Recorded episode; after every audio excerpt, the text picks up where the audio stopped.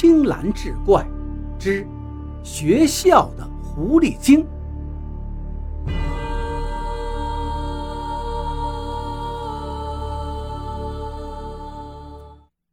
早上醒来，李所长就觉得嘴巴上黏黏的，其他的倒没什么感觉。他左思右想，仔细回忆着狐狸精迷惑人的过程。这里头到底有什么奥秘呢？怎么才能把这个畜生抓住呢？李所长思量半晌，终于想出了一个主意：能不能设计一个不用人操作的机关？只要那个黑影子落到桌面上，窗户就自动关闭，然后关门打狗，看这畜生还能往哪儿逃？说干便干，李所长就把张正叫来。让他帮助在刘小乐的宿舍里安装一个机关。张正请来一个木匠师傅，花了一天时间，在窗户上安装了一个自动关闭的机关。当天晚上，狐狸精并没有来，第二天也没有来，第三天却又跑到女生宿舍作怪去了，而且这一次居然是打碎玻璃进去的。又迷倒了一个初二的女生，这一回吓得所有女生集体请假，全都回家了。李所长跟刘校长商量了一下，请示了上级，索性全校放假，只留下刘小乐宿舍的几个男生跟李所长他们一起设计擒拿狐狸精。又等了三天，那个畜生果然按捺不住性子，又来了。李所长睡意朦胧之中，听见了响动，睁眼看时，又见一团黑影从窗户上的小洞里钻进来，往桌面上一跳，他踩动了机关，吧嗒一声响，窗户一下子关紧了，把那个巴掌大的洞堵了个严严实实。那黑影子猛然听到这个响动，吓了一跳，香气也没有释放出来。李所长跳下床，对宿舍里的男生喊道：“关住了，同学们快起来，一起捉拿狐狸精！”六七个男同学一起从床上爬起来，有的拿木棍，有的拿拖鞋。李所长跟大家在屋里连着搜查了两遍，竟然也没有发现。大家不由惊讶起来：难道这个狐狸精会隐身逃遁吗？不行！继续搜，把床翻过来搜。李所长大声吩咐着。这时，学校里其他的人也都被惊动了。刘校长、张正以及老师们纷纷都赶了过来，拿着各种家伙事儿，把刘小乐的宿舍围了个风雨不透、水泄不通。刘校长走到窗户外头，把脸贴到玻璃上，朝屋里喊：“李所长。”这回你没看错吧？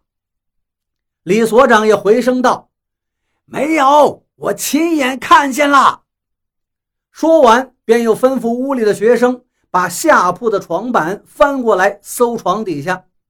同学们把床板一个个都掀开，当掀到屋角的一个床板时，发现那底下果然趴着一只灰色、脸上起着白花的老狐狸。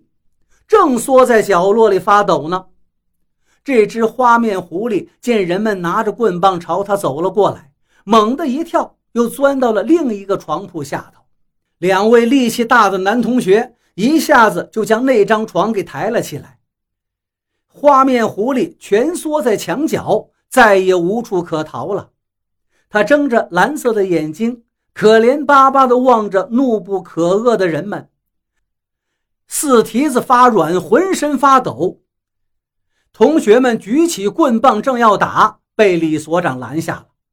抓活的！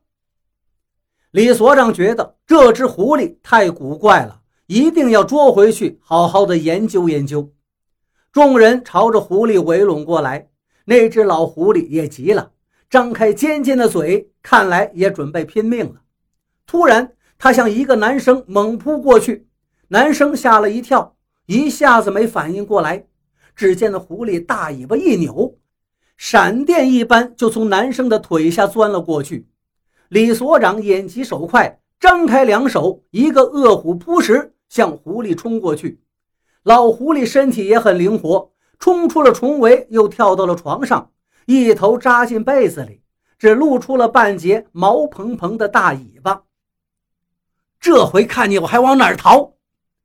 一个男生大叫一声，冲上前，一下子按住了狐狸藏身的被子，使劲一裹，把狐狸包得严严实实。刘刚，摁住了！其他同学跟我去找绳子，把他的爪子都给捆上。说罢，刘校长跑出宿舍去找绳子。狐狸没多大劲儿，套住脖子就行了。李所长说道。一个学生连忙拿过来一条皮带，正要打开被子，就在这时，一股淡淡的香气忽然从被子里传了出来。李所长连忙捂住口鼻道：“不好，他又开始迷惑人了，大家赶快散开！”这种香气，李所长是记忆犹新的。最开始狐狸出现的时候，用的就是这一招。只见按着被子的那个男生忽然撒开手，被子一松，那只狐狸再次出现了，而那个男生却突然扑通一声跪下，嘴里喃喃自语道：“娘，原来是您呀！